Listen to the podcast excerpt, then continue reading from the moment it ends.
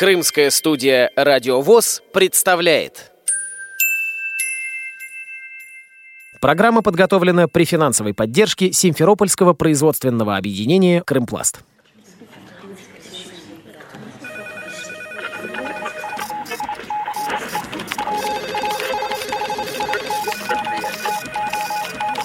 Информационная программа «В курсе».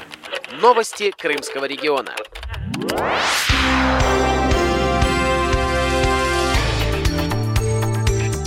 Здравствуйте, дорогие друзья! У микрофона Кристина Рябуха. Постоянным слушателям Радио ВОЗ уже знакомо имя жителя Екатеринбурга Владимира Васкевича, незрячего путешественника и сертифицированного коуча. Владимир потерял зрение в возрасте двух лет, а в 16 взял трость и осмелился сделать первые самостоятельные шаги в мир зрячих. Сейчас Владимиру 25. Он в одиночку объездил почти всю Россию и побывал в более чем 20 странах. В августе Владимир провел 4 дня в Крыму, принимал участие в фестивале творческих сообществ «Таврида» в Судаке, где выступал с мастер-классами и водил экскурсии в темноте. В день отлета Владимир приехал с лекцией на Симферопольское производственное объединение «Крымпласт», где работают инвалиды по зрению. Прямо в сборочном цехе Владимир делился личным опытом путешествий и презентовал свою книгу. Капитан до последнего не знал, что у него будет полуслепой экипаж. Вот, и когда мы поднялись на борт, э, я думал, что он спрыгнет за борт. Вот, было такое примерное ощущение, да, он был в шоке, шкипер. Э, но со временем мы привыкли, и э, доверие дошло до такой степени, что в конце э, десятидневного похода по Байкалу под парусами нам доверяли даже вахту на корабле. И мы с помощью специального говорящего навигатора, да, никого не удивлю, по телефону знаете, да, говорящий там Тогда еще был Волкстоун, да, с помощью Волкстоуна выходили по Байкалу слепую на яхте, да. Понятно, к берегам мы не подходили, но в открытом озере на конкретную точку можно было спокойно идти, потом развернуть яхту и пойти на другую точку. Интересно мнение путешественника о Крыме. Был в Крыму до этого в 2015 году. Очень гостеприимный народ, такой открытый. Понятно, что в регионе есть достижения, есть и проблемы, но так или иначе все равно люди достаточно оптимистичны. По крайней мере, в общении этого прослеживается. По недоступности я в супер гостиницах каких-то не жил, то есть я в первый свой приезд жил в палатке и у знакомых, или у новых знакомых, которые в течение дня появлялись. То есть еще говорит о, о гостеприимстве. Но, конечно, преимущественно очень старый жилой фонд, гостиницах.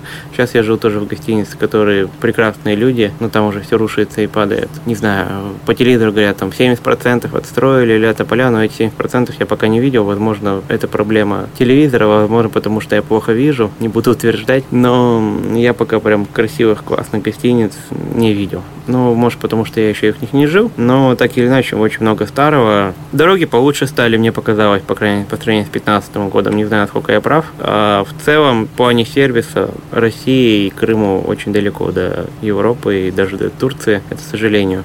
Понятно, что здесь бесподобная природа, это вообще жемчужина, но а, единственное, чем мы можем заинтересовать ехать сюда, а не в Турцию, это дешевыми перелетами. Пока что они бывают, появляются. Я видел лично билеты за полторы тысячи рублей, но их столько мало, что в основном билеты стоят туда-обратно из Екатеринбурга, например, 20-25 тысяч рублей. Но это надо еще заработать. А если летит семья с ребенком, то вот посчитайте, 75 тысяч только на перелет, на что-то отдыхать. Владимир Васкевич в 2018 году написал книгу «Путешествие без границ». Книга представлена в трех версиях. Плоскопечатное издание с цветными фотографиями и в твердом переплете – шрифтом Брайля, а также аудиоверсия, которую можно найти в библиотеке имени Михайлова.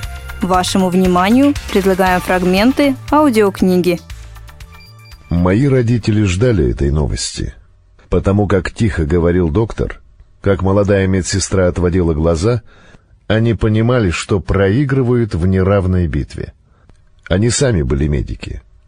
Не хотелось верить, не хотелось даже допускать мысли, что проклятая болезнь возьмет свое, и их любимый сыночек никогда не будет видеть, никогда не увидит маму и папу, летнего солнца и своих бесчисленных игрушек. Но болезнь неумолимо уносила здоровье и жизнь маленького любимого ребенка. Одни больницы сменялись другими, Самолеты вновь поднимали семью в небо в поисках новой надежды. Но доктора молча разводили руками. Опытнейшие профессоры качали седыми головами и говорили «Держитесь». На моих тренингах в темноте меня часто спрашивают, «Вам не страшно путешествовать самостоятельно?» Отвечаю честно, бывает страшно, иногда даже очень, но получаемые в путешествии ощущения и впечатления гораздо сильнее и ярче, чем страх. Что я подразумеваю под самостоятельным путешествием? Это спланированное и проработанное путешествие без покупки готовых туристических пакетов.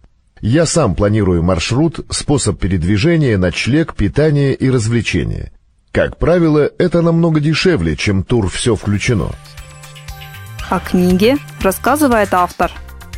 Это коммерческий благотворительный проект, то есть у меня была задача сделать ее доступной для незрячих. Я вложился в эту книгу. Первая книга собиралась на народные сборы, второй тираж выйдет уже на моих средства. Ну, а сама зрячая книга, которая плоскопечатная с фотографиями, она продается для зрячих ребят. Я реализую ее там на тренингах, в школах, для родителей и так далее. Ну и как часто книга это такая моя разменная монета, я кому-нибудь дарю и благодарю или ночую иногда в хостелах, просто приношу книгу, они говорят, давай книгу, мы тебе там две ночи бесплатно. Я говорю, вообще не вопрос, и с удовольствием я теперь знаю, что меня читают в этом хостеле, и я две ночи получил бесплатного ночлега.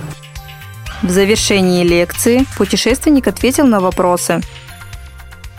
Какая страна вам понравилась больше всего, а какая разочаровала?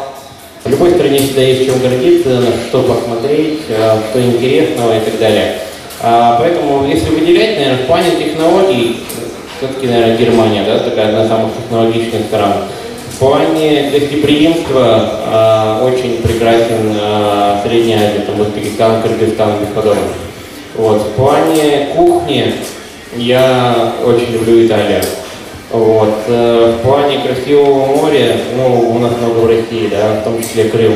В плане недорогих путевок не Крым, к сожалению, для россиян, не Крым. Если не субсидированы рейсы и так далее, это очень недешево. Ну, проще, честно скажу, проще слетать мне в Грецию, и это будет не в два раза дешевле, но дешевле однозначно. В Турцию э, на все включено можно слетать за такие же деньги или дешевле, чем в Крым. Владимир поделился планами на ближайшее будущее. У меня сейчас э, совмещается работа с путешествием. На самом деле я перешел в график э, 5.2, что для меня очень непривычно. То есть я сейчас работаю в офисе, в основном все свободное время сижу в офисе, но у меня часто отправляют в командировки. То есть обычно я там понедельник, вторник, среда в офисе, а в среду вечером уже вылетаю, четверг, пятница работаю в каком-то там регионе. Собственно, сейчас я лечу всю ночь в Салихард, завтра я послезавтра работаю в Салихарде, потом у меня будет 10 дней в офисе, после этого будет Мурманск, потом 3 дня в офисе, потом будет Пермь, Потом я полечу наконец на отдых. Давно уже не ездил, полечу в Грузию.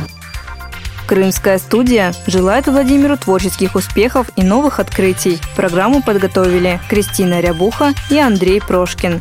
До новых встреч на радио ВОЗ Крым. Программа подготовлена при финансовой поддержке Симферопольского производственного объединения «Крымпласт».